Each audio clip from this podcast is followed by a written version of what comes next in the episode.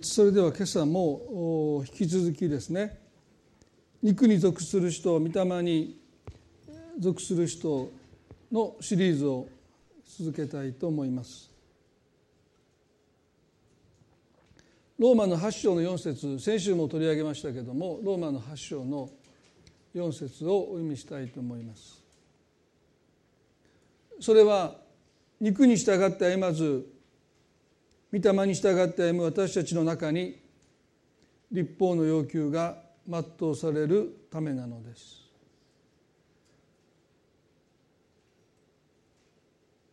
まあおそらく今回と次回ぐらいで一旦この学びをね終えようかなとは思いますけども、えー、少し、えー、振り返りながら今日のポイントを分かちたいと思うんですけども、まあ、キリスト者は2つに分類されますね。肉に属する人なのか御霊に属する人なのか。繰り返しますけれども中立的な立場はありません。どちらかに私たちは属して生きているわけですよね。そして肉に属した人の特徴をですね何回かシリーズでお話をしてきましたけれどもまあ一つは自己依存症というですね。まあ、そういう言葉はありませんけど私が勝手に作りましたけれども、まあ、自分自身に依存して生きている、まあ、そういう意味で私たちは多少の差があってもですね自己依存なんだろうなと思います。まあ、そういうことを奨励する文化の中に生きていますから神なんか信じるんじゃない神なんかに頼るんじゃない自分自身を信じて自分に頼って生きていくことを私たちは強く教えられてきていますので、まあ、そういう生き方がこの文化では非常に奨励されて肯定されていますのでおそらく自分に依存してるっていう言葉を聞いて多くの人はまあクエスチョンマークですよねそういう概念がそもそもありませんから、まあ、そういう意味では私たちはそのことについてもしっかりと自己吟味していくべきだろうと思います。また取り上げたのはですね肉に属した人の生き方としては自己規律的な生き方をする自分自身を窮屈にすれば窮屈にするほど神様に受け入れてもらうという大きな勘違いをしてしまいます。まあ意図をするところはなんとなく分かりますね。自分自身を窮屈にすればするほど、まあ、それだけ受け入れる側からするとですねそんなに許容範囲がなくても自分で自分を窮屈にしてくれればですね、まあ、受け入れやすという意味ではそうなのかもしれません。でもそれは神様には当てはまらないですね。まあ私たちは遠慮深いですよ。日本人はそういうこと教えられますよね。ずうずうしい人が嫌われますよね。で私あの亀さんと前にも何回も言いますけれどもアメリカに行ってですねラナさんという方の家に泊めていただいてこう言われました。あなたの家のように使ってくださいって。無理です。人の家だからね。冷蔵庫の中何でも食べていいです。何を飲んでもいいですって言われた。ね。で最初一日目手つけないんですよ。で私たちもあんまり喉乾いたんでコーラを飲みました。その日にセーフウェイっていうスーパーに行って同じコーラ買って入れときましたよね。だからもうもう全然こう人の家に泊まらせてもらって我が家のようにくつろぐなんていうのはなかなかできません。ね、もうホテルのあので冷蔵庫飲んだらえらいお金取られますよね、まあ、あんな感じでもう飲んだ分だけ買ってきて補充してましたよね。何をしてんだろうと思いましたけど。で帰り日にですね冷蔵かけたらもう来た時と全く同じですから。もう彼女もちょっとねびっくりしたんだろうと思いますけども。まあ私たちの中で自分自身を窮屈にする遠慮深くするねそういうことによってこう受け入れてもらうそういったものが神様に対してもなんとなく私たちは誤った考えを持ってしまってるんじゃないかなですね。まあそれは日本人だけじゃなくて当時の宗教家たちも基本的には、ね、自分たちを窮屈の中に押し込めることが神への経験さだと勘違いしていましたよね。あの青年の話をしましたどうすれば永遠の命を得ることができますかという質問に対しイエスがおっしゃったのは10回の戒めと隣人を愛しなさいとおっしゃった。で彼はこう言いましたよ。そんなことは皆守っております、ね、そのようなことは皆守っております。何がまだ欠けているのでしょうかという。まあ前にも言いましたけども絶対に神様に言ってはいけない言葉ですよ神様何が私に欠けていますか大変なことになりますよ。言ったら。見たくない欠けたところばっかり見せられますよ。今まで自分のこと好きだった気持ちがふっといますよ、ね、絶対神様に聞いたためですね。私たちが聞くのはねこんな私でもあなたの恵みは十分でしょうかっていうのはいいんですよね。でも私に何が欠けてるでしょうかっていう質問はですね。すべきじゃないです。でも彼はしてしまいました。イエスはこう言いました。ね。マタイの18章の。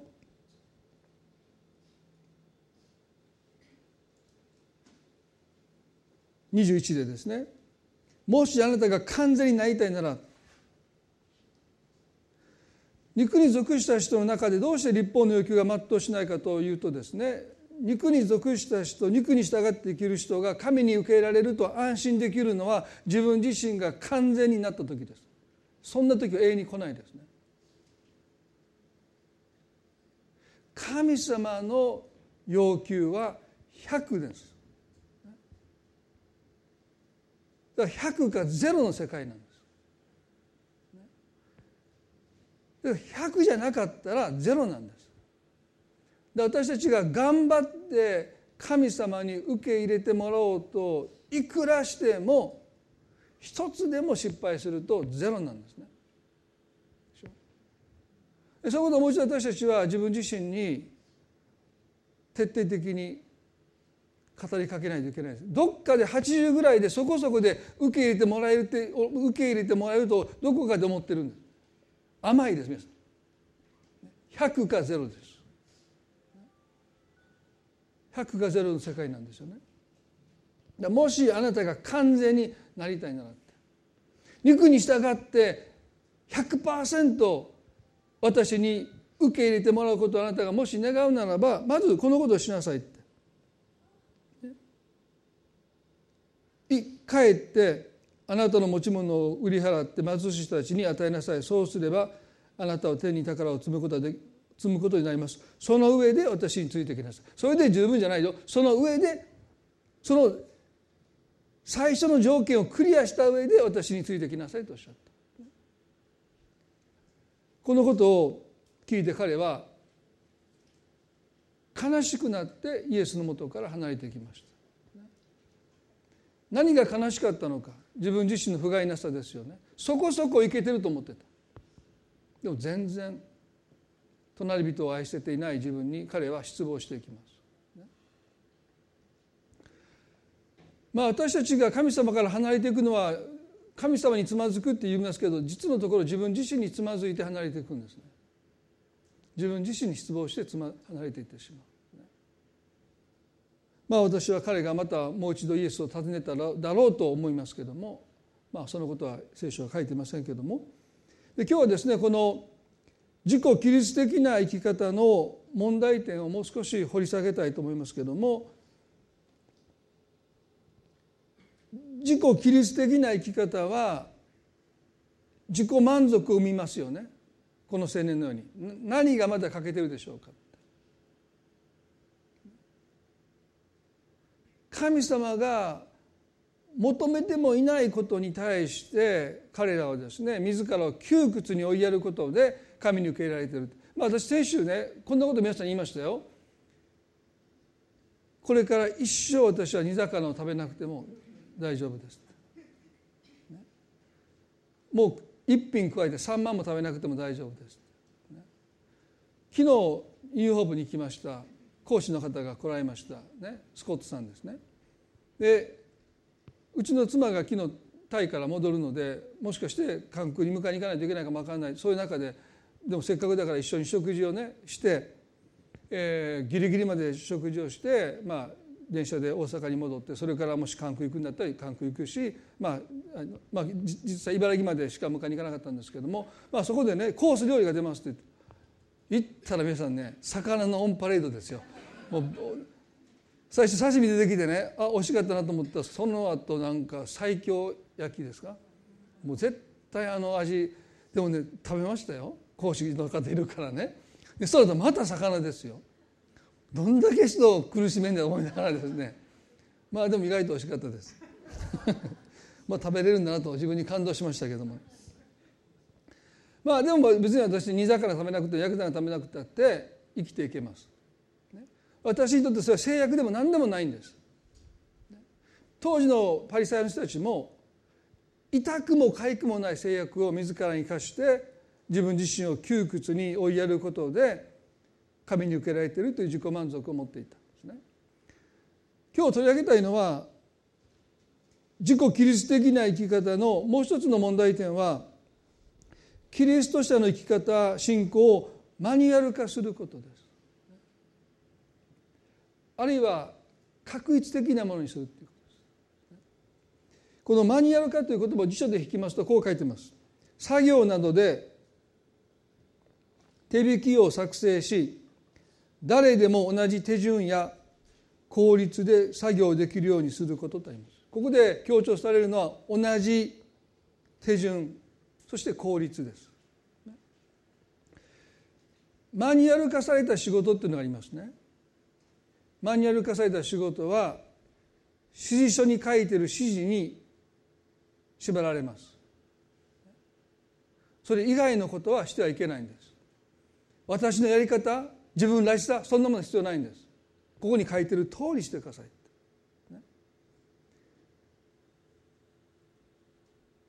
これが進んでいきますとマニュアルに書いてることが立法になって絶対服従を強いられますよね。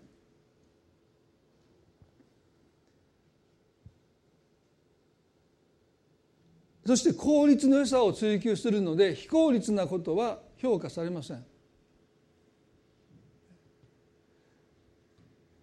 今日皆さんに問いかけたいのは私たちの信仰はマニュアル化されていないか確一的になっていないのかということです。この度の西日本の大雨の被害によって多くの方が命を落とされましたけれどもテレビを見ていて四国のある県の中でダムが放流して下流地区の川が氾濫して5名の方が命を亡くされたんですね。で説明会があったんです。ダム放流の判断が正しかったのか。国土国交省の職員と県庁の職員がこう言いました。マニュアル通り行いました。まあその時説明会は騒然としてました。マニュアル通り行いました、ね、そして一つ加えたのは想定外の雨でしたのでと。それで基本的には説明が終わっていました、まあお役所の仕事は全ての人を平等に扱わなければならないのでマニュアル化されてますこの人とこの人の扱いが違うっていうのはよくないのでやっぱり基本的に全員どんな人も平等に扱うという意味ではマニュアル化されないといけないんですね。でも想定外の災害には対応できないです。私たちの人生には想定外が多すぎます。もし私たちの信仰がマニュアル化されているならばあるいは確実的になっているならば想定外の人生の出来事には対応できません。信仰が働かない。機能不全に陥るんです。本来私たちの信仰は想定外の時のためにまあ言っても大げさじゃないと思う。想定外の時のために最も力を発揮するんですね。私たちの生活が想定内だとそんなに信仰はまあ働く機会っていうものはないのかもしれません。朝目が覚めて、ね、普通に食事をして会社に行って仕事をして帰ってくる。体もどこも痛くないし人間関係もすこぶる順調にいってるんですね。もちろん神様との関係は必要ですけども信仰を働かせるっていうことにおいてあまりその機会を私たちは自覚しないかも分かりませんけどでも一旦想定外のことが起こります。突然解雇を告げられたり。突然自分の体に痛みが生じて病院に行ったらもう深刻な病気だったってことに分かった時ですね。でもし私たちの信仰というものがマニュアル化されているならば確実的になっているならば想定外の出来事に対応できません。信仰が機能不全に陥ります。皆さん私たちの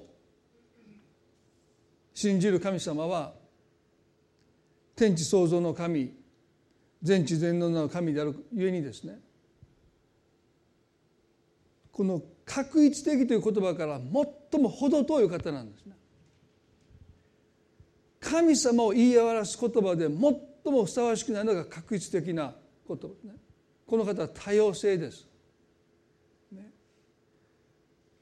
私ね自分がすごく確一的だなと思う時あるんですね。行くお店も大体同じなんです。頼むメニューも大体同じなんです。今食べてるパンはねソーセージ挟んだ朝のパンねもうここ数年ずっと同じです、まあ、うちの奥さん知ってますけど。それ以外も食べない。目の前に美味しいパン屋さんがあって20も30も種類があるけど買うのは一つ。間にソーセージが入ってるパンです。どうしてか分かんない。もう結婚した時うちの奥さんにこう言った人私忘れてましたけどこれからの料理死ぬまでハンバーグかなんかカレーか3つでいいからそれを順番に出してくれたら僕は何も文句言わないって言ったそうです。僕覚えてませんけどね。あだからそうなのかとか思う。いやいやそれは冗談ですよ。もう今はもう本当にバラエティーありますけど。でも僕今王将行って食べるメニューもうずっと一緒ですよ。ここ数年、ね、でも神様が創造された生き物を見たらね本当に驚かされますよね。今も新種生き物食物が発見されてますよ。なんでそんなん作るのかなと思うのはわけのわからん深海魚。なんでこんなん作ったのかっていつも深海魚のそのドキュメント見ててね。こんなんいなくてもいいでしょ。わけのわからん。いっぱいいますよ本当に。わけのわからんもの。食用でもないしね。暗いところでうごめいて 何をしてんのかなと思いますけどね。そんなものまでも全く光が当たらない、ね、もう神様なんでこんなに多種多様なものをねお作りになったのか私もいまだにわからない。だからこの方にとってこの確実的っていうものは最も似つかわない言葉でしょ。でもその神を信じるクリスチャンが結構ねマニュアル化された信仰言うこと大体みんな同じなんですよね。ある出来事起こりましたそのことに対する解釈も結構みんな確実的なんですね。きっとこうだよとかね。皆さん私たちの礼拝する神様が天地創造の神であるということは私たちの信仰ももっと広げられていいんじゃないかな。でも私たちは神様を肩に入れたがりますよね。肉に属する人の特徴は神様との関係が形骸化しています形だけで心が伴っていないのが肉に属した人の神との関係ですよね形骸化している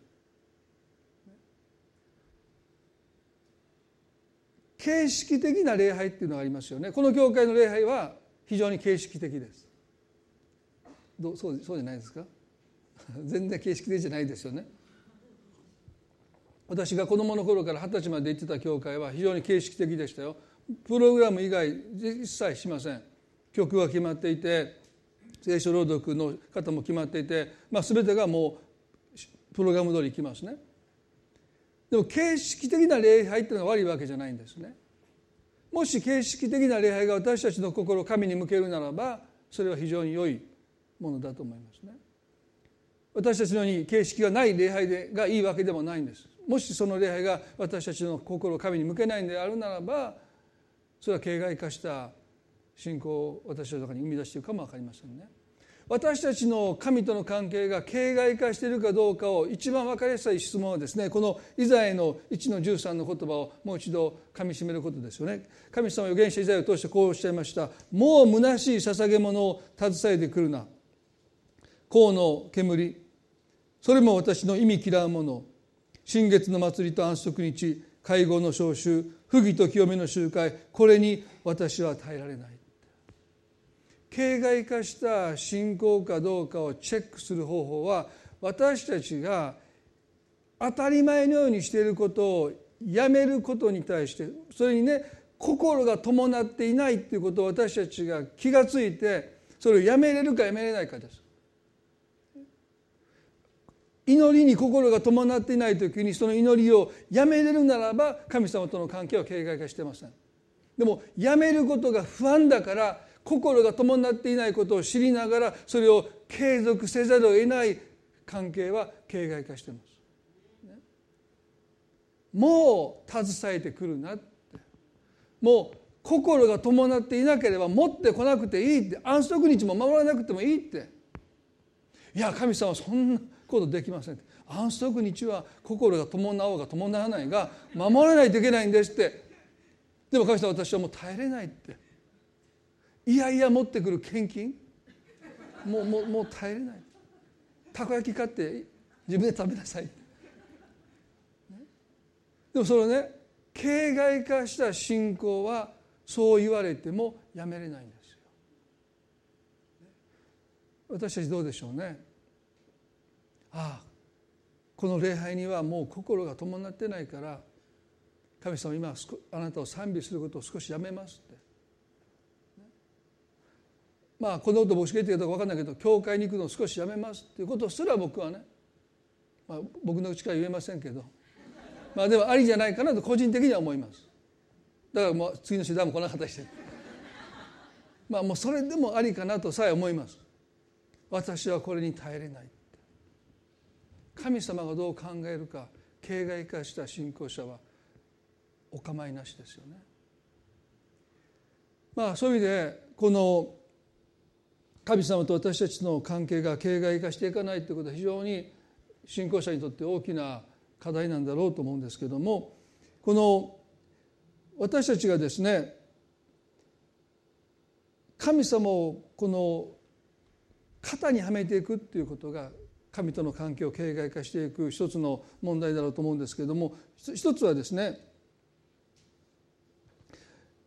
どういう方に私たちが神を押し込めるのかというとまず一つは私たちが閉じ込められている現実という方です。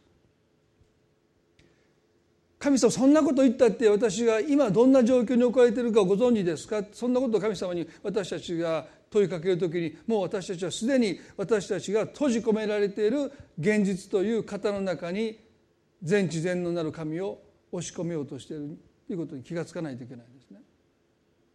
私たちは現実の型の中に押し込められますよ。私たちにとって不可能は不可能なんですから。制限がありますリミットがあります何日も眠らずに起き続けることはできません神様だけが眠ることもなく私たちを見守っていてくださって祈っていてくださるんだけど私たちはもうせいぜい2日3日、ね、我慢してももう眠りこけてしまいますよね。私たちは現実という一つの神がお納めになった境界線の中限界の中に生きています。でもその私たちが閉じ込められている現実の中に神様を押し込める必要はありませんよね。でもどれだけ多くのクリスチャンが神様そんなことをおっしゃっても私が抱えている問題がどんなに難しいかあなたご存知ですかって、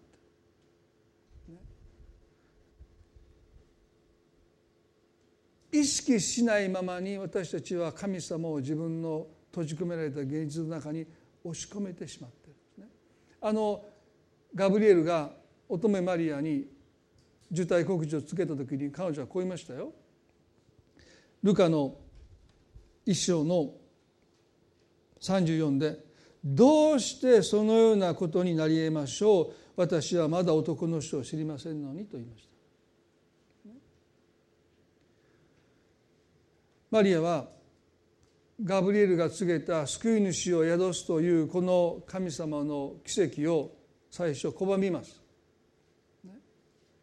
それは彼女の現実の中でそれは起こるはずがないからです。どうしてそのようなことになりえましょうありえないんです。不可能なんです。で彼女はそのガブリエルの告げた受胎告知を最初拒むんですよね。でそれに対してガブリエがこう言いました。ルカの一章の37で「神にとって不可能なことは一つもありません」神にとって不可能なことは一つもありません。ここで彼女は一つの選択を強いられます。自分の閉じ込められている男の人を知りませんのにというこの彼女の現実の中に神を押し込めるのか。神には不可能なことは一つもありませんという神の現実の中に自分の現実が取り込まれていくのを認めるかどうかです。そして彼女は肉に属していましたよ。自分の現実の中に神を押し込めようとしてるわけですからね。でも神には不可能なことは一つもありませんというこの見つかりの言葉を聞いて彼女は御霊に属した人への一歩を踏み出します。こう言いました。本当に私は主のはしためですと言いました。どうぞあなたのお言葉の通り好みになりますようにこれが御霊に属した人の信仰の告白です。あなたの現実が私の現実を覆いますように。あるいは凌駕しますように。いやあなたの現実が私の中の現実に変わっていきますように。あなたのお言葉が好みになりますように。私たちは私たちの現実で神の現実を塗り替えようとしますよ。上書きしようとしますよ。逆です。神様の現実。すなわち神には不可能なことは一つもないというこの現実がどうか私たちの現実を上書きしていきますよ。あなたの言葉が好みになりますように。でこの時彼女は非常に大きなリスクを負うわけですね。それはヨセフ言い名付けのヨセフがこのことを絶対に信じてくれないという。このことを告げた時にヨセフがどんな顔をするのか想像に難くないですよね。みるみるうちに彼の笑顔が消えて驚きと怒りと悲しみの顔に変わっていくことを彼女は容易に想像できました。こんな話誰が信じることできますか？精霊によって私は絶えに男の子を身ごもっています。当時婚約中に不定の罪を犯すとまあ、婚約はもちろん破棄ですけども男性はその不定の罪を犯した婚約者を石打ちで殺すことができました。マリアはヨセフがそこまですると思ってなかったでしょう。でも婚約中のこの罪がいずれ明らかになった時に彼女はもう普通の結婚はできません。罪深い女というレッテルが貼られて普通の結婚は彼女はもうできない。ですから16歳17歳の少女にとって大きなリスクですよね。である人はこう言いました。まだ彼女は少女なので事の深刻さが分かっていないだからあなたの言葉が好みになりますようにって。でもね2000年前の16歳って私たちが思う16歳とは全然違いますよ。この日本だってね例えば江戸時代の、ね、15歳なんていうのは私たちが言う中二中二の男。何してんのかなと思うよね中学2年生ってねよく言いますよね。全然違いますよ。だからね今のスタンダードでこの時のマリアを語ることはできないですよ。私たちが思うよりもずっと大人です。このことが何を私の人生にもたらすのかマリアは十分理解していました。下手したら殺される。殺されなくても一生もう結婚できないかもしれない。一生蔑まれて生きていかなきゃならない。そのリスクを彼女は分かっていた。私たちの誘惑はね現実が厳しいということを言えば言うほどその人大人だという評価が与えられるという社会に生きてます。現実は厳しいんだってしけめっ面で言う方がこの人は大人だって評価なんですね。大丈夫でしょうなんて言うとこの人何も分かってないって。この人甘っちゃうんだって。世の中そんな甘くないのに何やらヘラヘラしてんだって。クリスチャンの誘惑はそうですよ。現実がどんなに厳しいのかっていうことを言えば言うほど評価されるんです。なんか大丈夫ですなんて言うとですねこの人分かってないって。世の中なめてるってそう思われたくないから私たちはなんとなくですね現実の中に自分を押し込めれば押し込めるほど大人の成熟した世間をよく分かったという評価をいただけるんですね。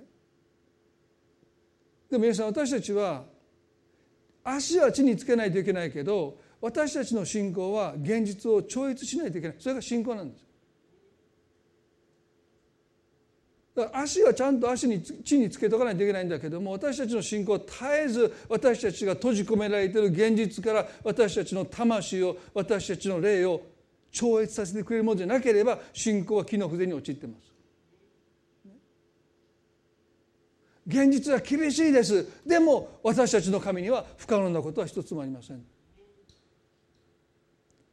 ちゃんと足を地にしっかりと踏みしめながら私たちの心と魂はその現実に絶えず超越していく乗り越えていかなければならないんだろうと思いますよね。このマリアの祈りどうぞあなたのお言葉の通り好みになりますように肉に属する人が神様を肩にはめるその方のもう一つは自分の計画という方ですよね私たちが肉に属しているか御霊に属しているかそれは神様を私たちは自分の計画の中にどれだけ押し込めようとしているのかによって判断できます。肉に属した人が一番嫌いな言葉は神の摂理です。それは自分の計画と対極にあるものです。自分の計画と神の計画。肉にどれだけ属しているのかはどれだけ私たちが自分の計画ではなくて神の摂理神の計画に心を開いているかどうかでしょ。基本的に肉に属している人は神様私のことは構わないでください。私があなたにお願いした時だけ答えてください。あとは黙っててください。っていう信仰ですよ。余計なことしないでください。勝手なことしないでください。私がよしという時やりなさい。もうねそこまでいきますよね。だからねモーセが数百万200万の民をエジプトから連れ出して約束の地の前に行った時に彼らはこう言いましたよ。だから言ったじゃないですか。エジプトにいた時に放っておいてくださいって。これが肉に属した人の神に対する態度ですよ。放っておいてください。構わないでください。私は自分のことを自分でやりますからそっとしておいてくださいって。約束の地を目の前にして彼らは言うんです。もっと先に言わないといけないでしょ。都合が悪くなった瞬間に態度変えるんです。だから言ったじゃないですか。放っておいてくださいって。皆さん私たちはどれだけ神の摂理に心を開いているでしょうか。肉に属した人が一番嫌いな御言葉です。ローマの9章の1516ですね。ローマの9の1516です。神はモーセに私は自分の憐れむ者を憐れみ自分の慈しむ者を慈しむと言われました。したがってことは人間の願いや努力によるのではなく憐れんでくださる神によるのです。一番嫌いな御言葉です。彼らはこれを逆にします。ことは憐れんでくださる神によるのではなく自分の人間の願いや努力によるのです。アメン。肉に属した人はこれが好きなんです。憐れんでくださる神のんじゃない。人間の願いと努力で何度でもなるんだって。そうでしょ？私たちの願い次第ですよ。私たちの努力次第ですよ人生はって。これが肉に属した人の確信です。憐れんでくださる神様に人生預けれますかって、ね、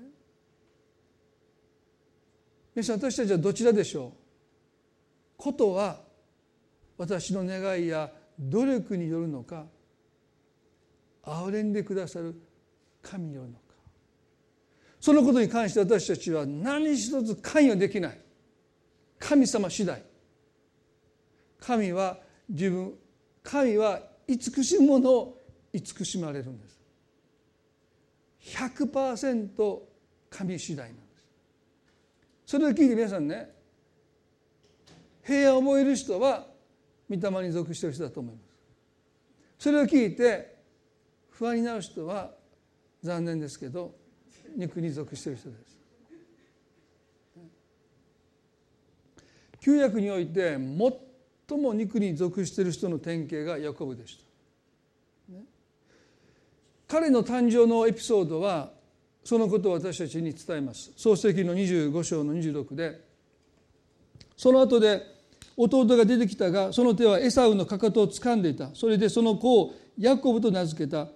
イサクは彼らを産んだ時60歳であった、まあ、これが比喩なのかヤコブがエサウのかかとを本当に掴んでたのかどうか分かりません。ね、でもこの出来事が彼らの誕生のエピソードとして書かれているということはそこに明らかに神聖書の意図がありますよね。それは自分よりも先に母の体から出ていこうとするエサウをヤコブは掴んでそして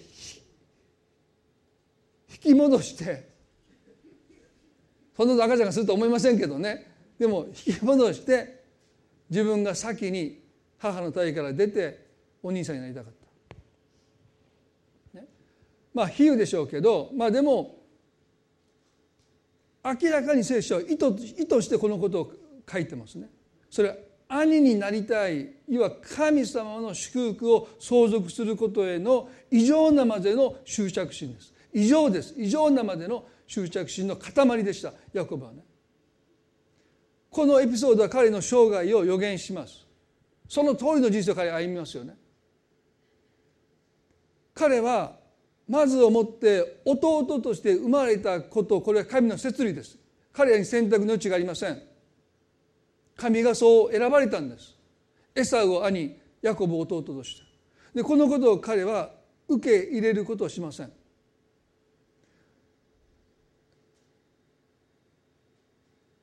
最後の最後までジタバタします。弟として生まれてきたことを彼はどうしても受け入れない。ジタバタジタバタ最後までしますよ。でその一つがですね父イサクが年老いて自分の死が近づいたことを知って長男のエサをに言いました。もう私の生涯は終わりに近づいてきているので長子の祝福の祈りをあなたにしたいのでどうか私の好物をあの料理を、まあ、どんな料理だったか分かりませんけども、まあ、肉料理でしょうね。作って持ってきてくれないかって。それを妻の、まあ、母親のレベカが聞いてまして彼女が溺愛した弟のヤコブにささやきます。兄が野に出かけてる間に私が料理を作るからそれを持って行ってお兄さんだと偽ってイサクから長子の祝福の祈りをあなたが受けなさいって。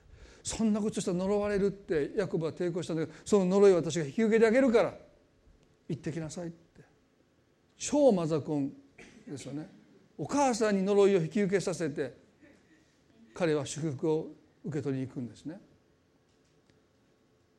そして彼は年老いた父をこんなふうに欺きました。創世記の27の19ですね。ヤコブは父に言いました。私は長男のエサウです。私はあなたが言われた通りにしました。さあ起きて座り年老いた父親はですねもう起こしてですよ。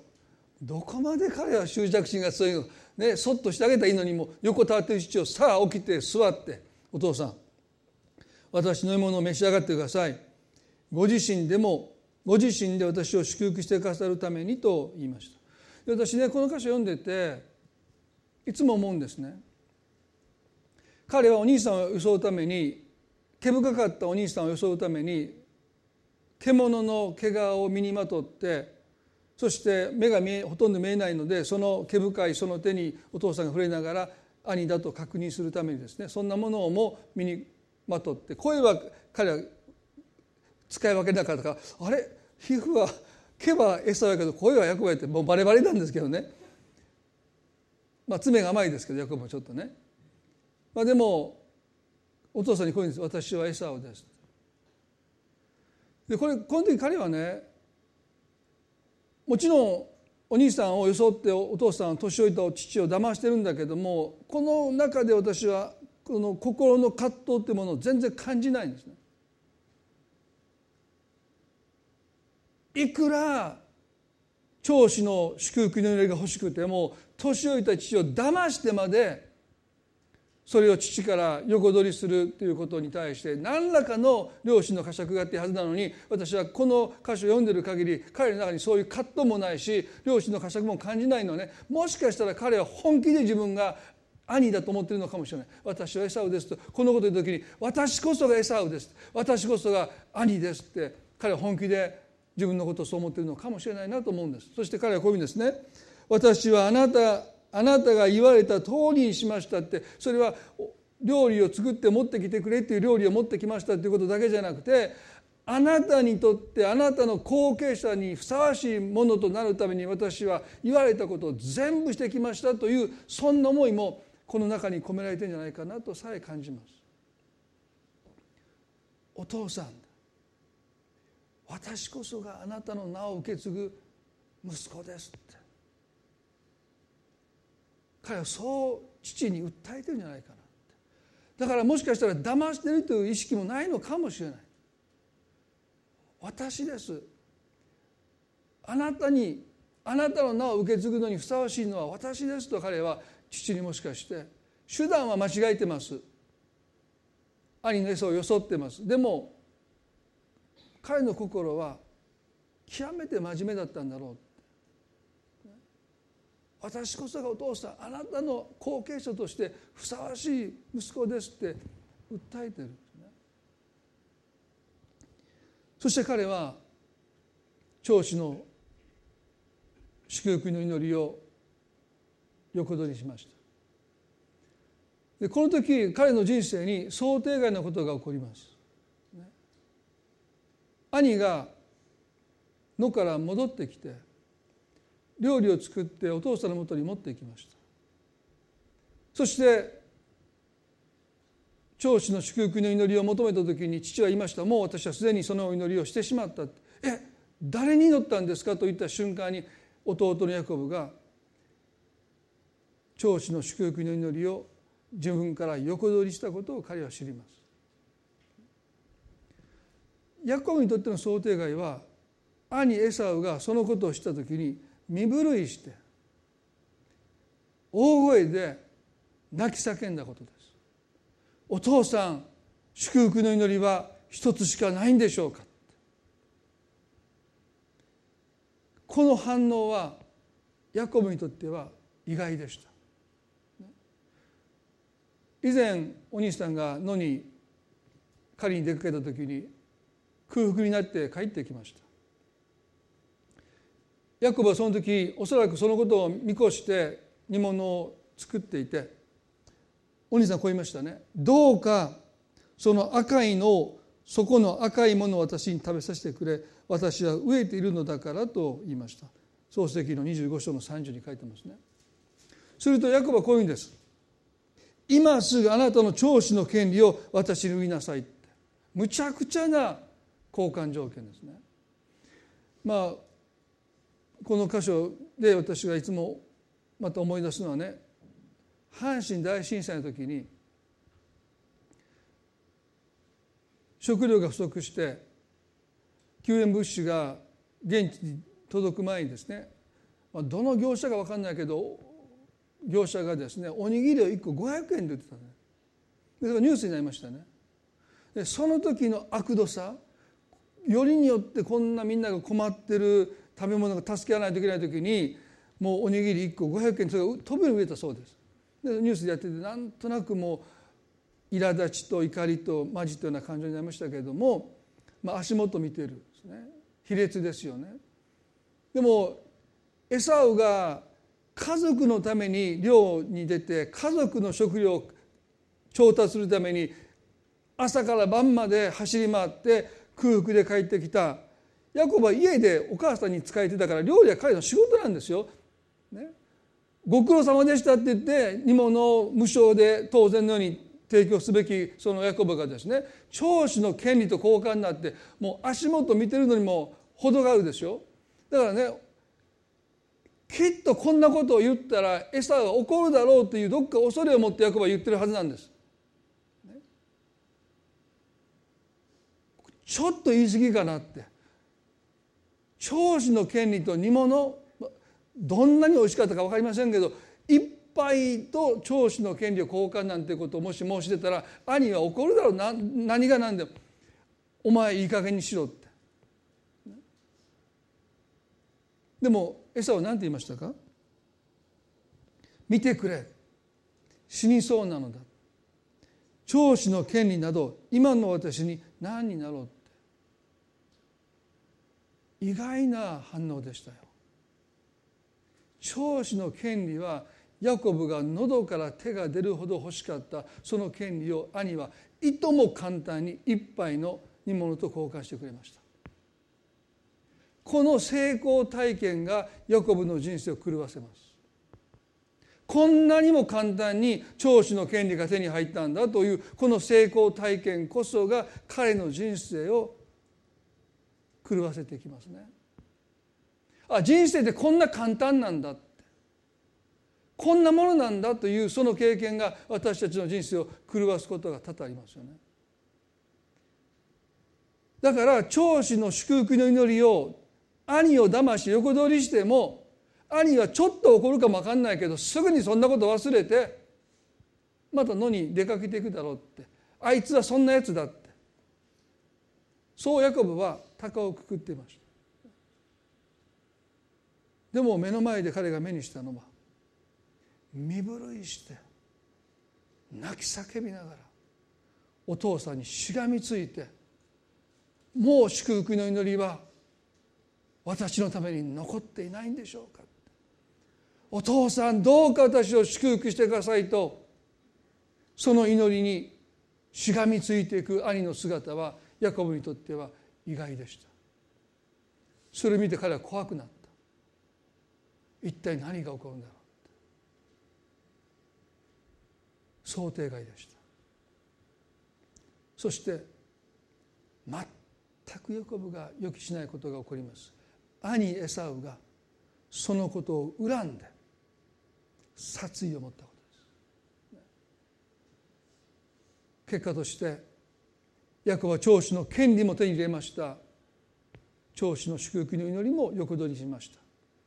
でも彼は全てを失って父の家から逃げていかなければならなくなりました。神様を自分の人生の計画の中に押し込んでしまった。いや押し込むことができたと思った瞬間に彼は全てを失っていくんです。でも実にこの人生における挫折人生における行き詰まりはヤコブが神の摂理に心を開いていく瞬間でした。おじラバンの家に向かう旅は夢も希望もありませんでした。挫折の旅でした。そこに行っても何も良いものなんか待っていない。全て良きものは父の家に彼は残したままそれを手放したまま裸同然で旅を始めます。最後にこの箇所を少しだけ読んで終わりたいと思いますけれども漱石の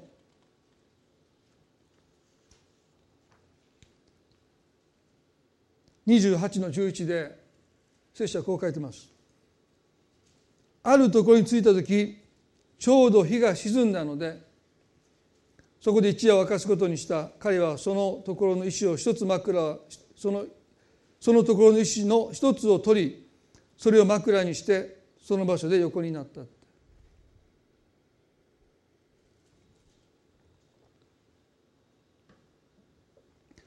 あるところっていうのが鍵ですよね。どこなのか。彼にとっては日が暮れたので一日の旅の工程をそこで終えて単なる旅の途中の通過点です。名もなき場所です。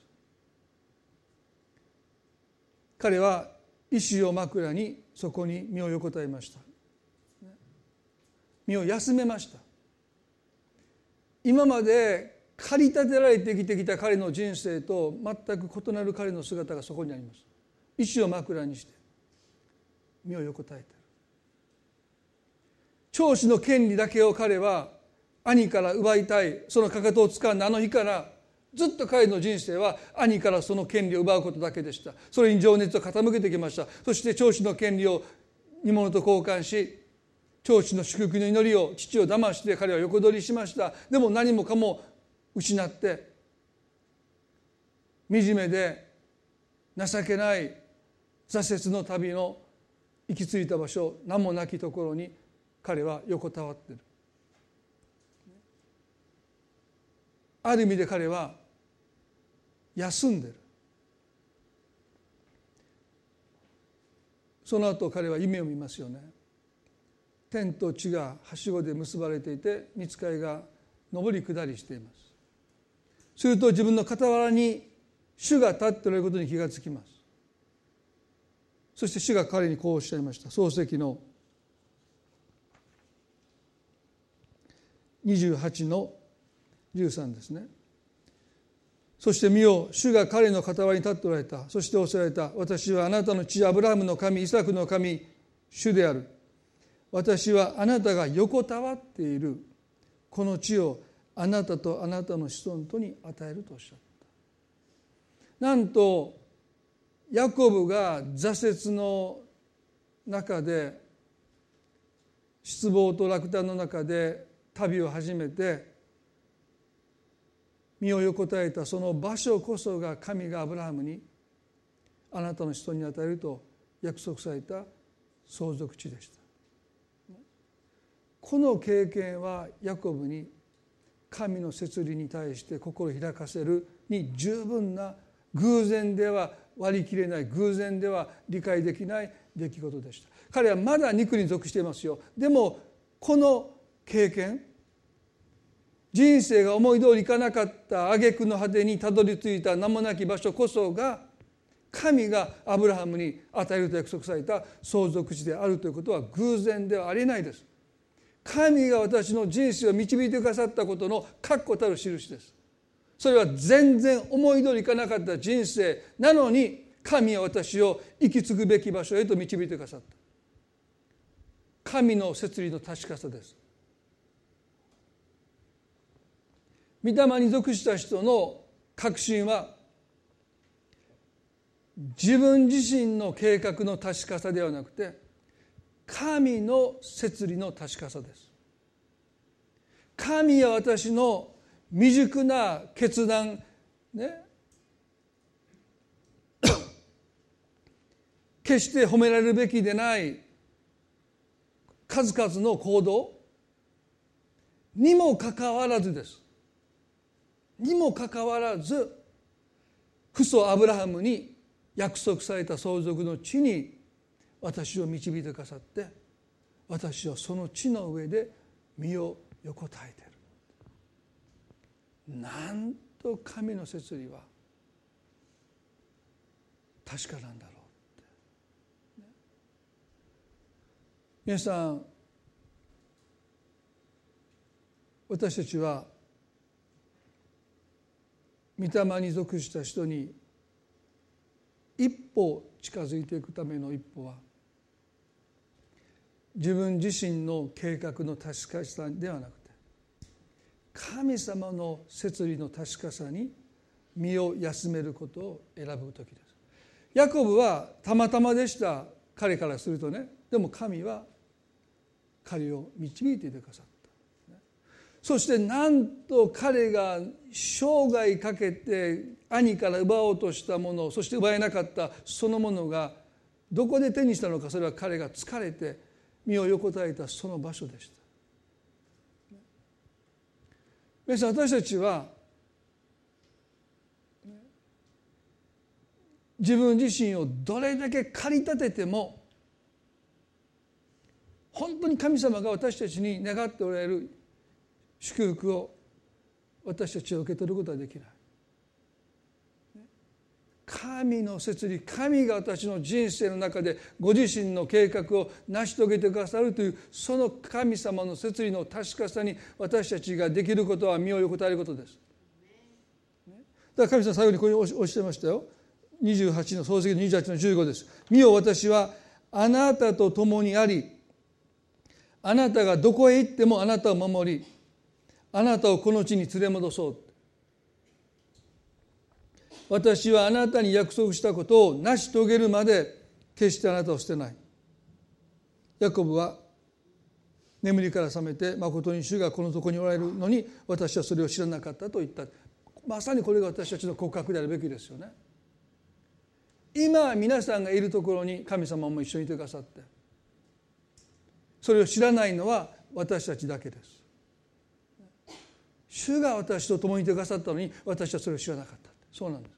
いつも私たちが知らないだけで神様は私たちが行くところどころに共にいてくださってね。そして私があなたに約束したことを私は成し遂げるまでっておっしゃった。私たちの人生は人間の願いや努力によるのではないんです。それを成し遂げるという決心をしてくださった神様の決意の強さに私たちの人生はかかっています。御霊に属した人の確信は自分の意志の強さじゃない神様のコミットメントあなたの人生に神がコミットしたあなたの人生の計画を私は成し遂げるまであなたを捨てないとおっしゃるその神様の決意の強さこそが私たちの確信なんですよね。皆さんどうでしょうか？私たちは神様を肩に押し込めてないでしょうか？まず一つは今私たちが直面しているいや私たちが閉じ込められている現実の中に神様を押し込んでないでしょうか。現実はやっぱり難しいって。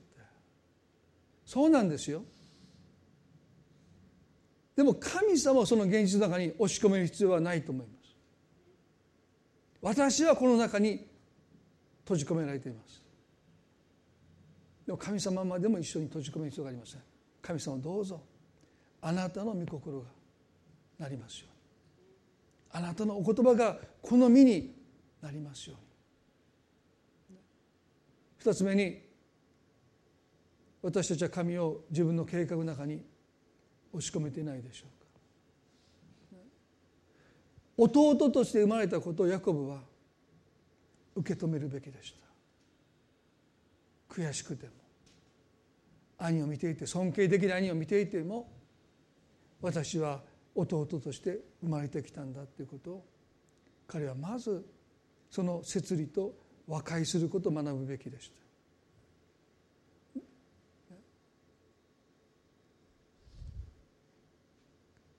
不思議ですけどもねアブラハムイサクそしてエサウの神ではなくてヤコブの神長男が選ばれるはずなの。に神はヤコブを選んでくださった。弟のヤコブですよ。長子の権利を奪ったからじゃない。長子の祝福を奪ったからじゃない。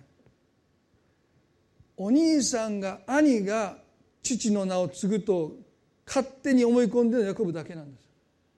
神様はそんな常識の中にすら閉じ込めれない。えアブラハムでしょ？イサクですよ。なんでヤコブなのか。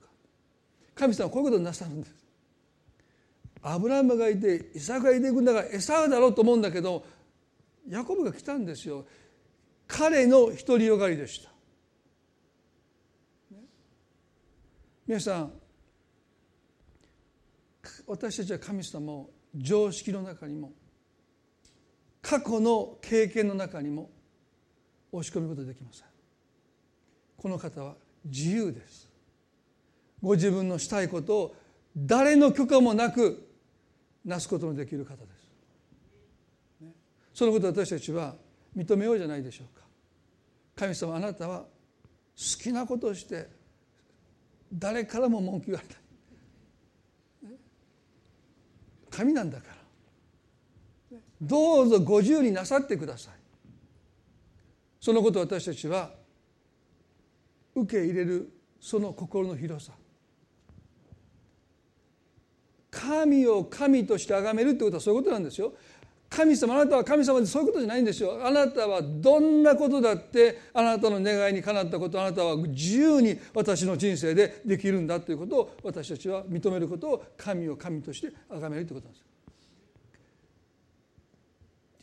信仰の対象として神を崇めるって意味じゃないんですよ。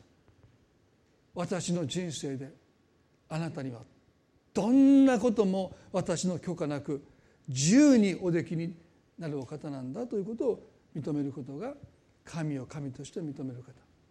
創造主なる神全知全能なる神を私たちが崇める私たちはそういう信仰を持つべきではないでしょうか。一言お祈りしたいと思います。どうぞ目を閉じていただいて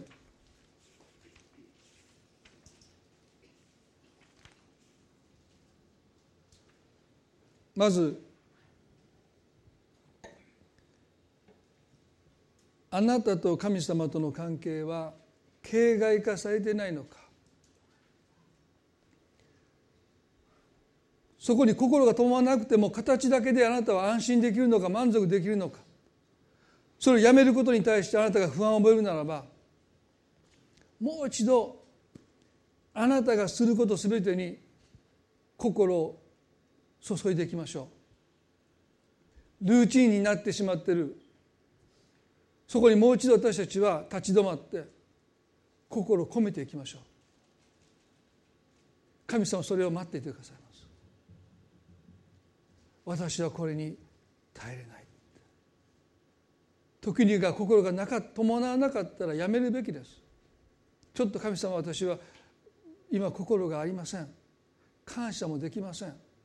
なのにあなたに賛美をすることはあなたは決して願っていない。どうぞ礼拝に来て感謝できない時は無理に歌わなくてもそこに座っていてもいいと思います。心を込めていくこと。そしてもう一つはこの方を肩に押し込めないこと。どうぞあなたの現実の中にあなたの計画の中に神様を押し込めないでください。神様あなたは自由です。あなたは全知全能なる神様です。どうか私の人生で。あなたが願っていることをどうぞご自由になしてくださいと言い切る人が御霊に属した人です。そして神はあなたにとって不利益なことをなさることはありません。最善しかなさいません。ヤコブの人生を神は数々の過ちにもかかわらず約束の地へと導いてくださった。でもヤコブの旅は続きます。彼はラバンのもとに行って何年もの間ラバンに仕えていきます。でもここに連れ戻すとおっしゃった神の言葉は成就していきますね。神様の約束があなたの人生で成就するのにはまだ少し時間がかかるかもしれません。でも神あなたに今日言います私はこの地にあなたを連れ戻そうあなたの人生に意図したことを私は必ず成し遂げていく。それまでしばらくあなたは辛抱がいるかもわからない。遠回りするかもわからない。でも神様あなたを必ず連れ戻してくださいます。一言祈ります。神様私たちは自分の計画を成し遂げようとあなたに背を向けて生きています。私たちの思いは神様ほっといてください。私に構わないでください。私は自分のしたいようにしたいことをしたいようにしますから。そして私たちは行きず行き詰まっていきます。でも神様あなたは私たちにこうおっしゃいません。ほら見ろ。自己責任だ神様は私たちの愚かな決断にもかかわらず私たちの人生を見捨てません。導いてくださる方です。ヤコブはしばらくの間その地に戻ってこれませんでした。でも私はあなたを連れ戻そうっておっしゃってくださった。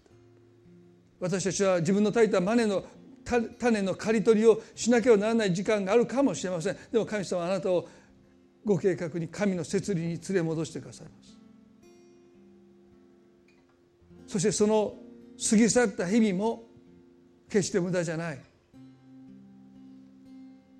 ヤコブはその帰ってくる旅の途中イスラエルという名前が与えられてきました。本当に彼が御霊に属する人に変えられてきました。今日神様私たちは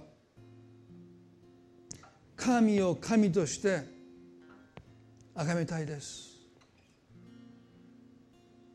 私の人生であなたが最善と思うことであるならばどうぞご自由に宮沢を成してくださいと神の摂理に心を開く私たちでありますように。どうぞ一人一人を今日あなたが励ましてくださり慰めてくださり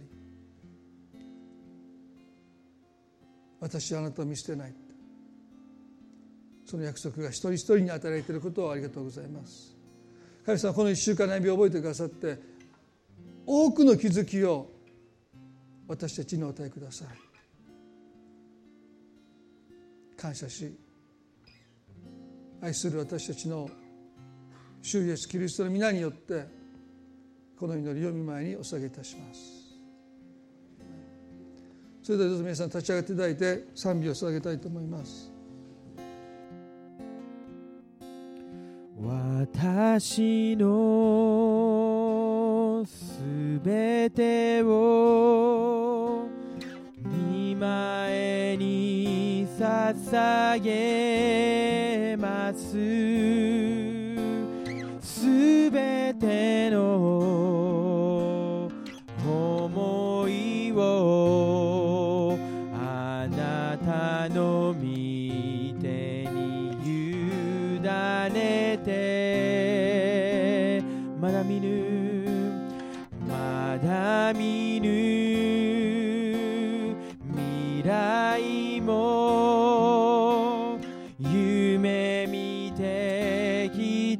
た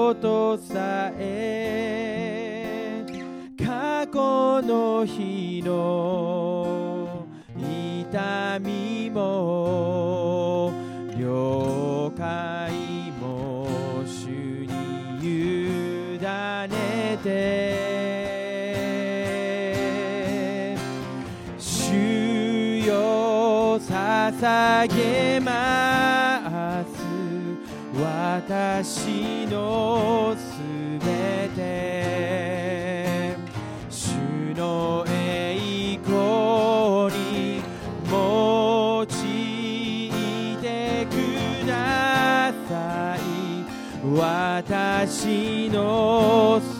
べて喜びもて捧げます。主よ主よ捧げます。主よ捧げます。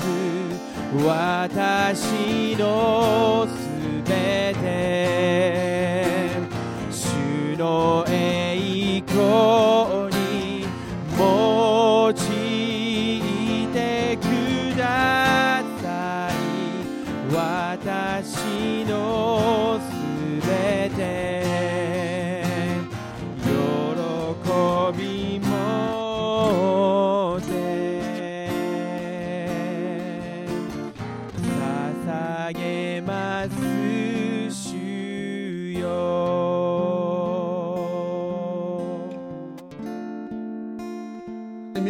りしたいと思います。ヤコブが自らを閉じ込めた方とは神は長子を選び長子を祝福するというこの神の祝福という方でした。こういう人が神に祝福されていく。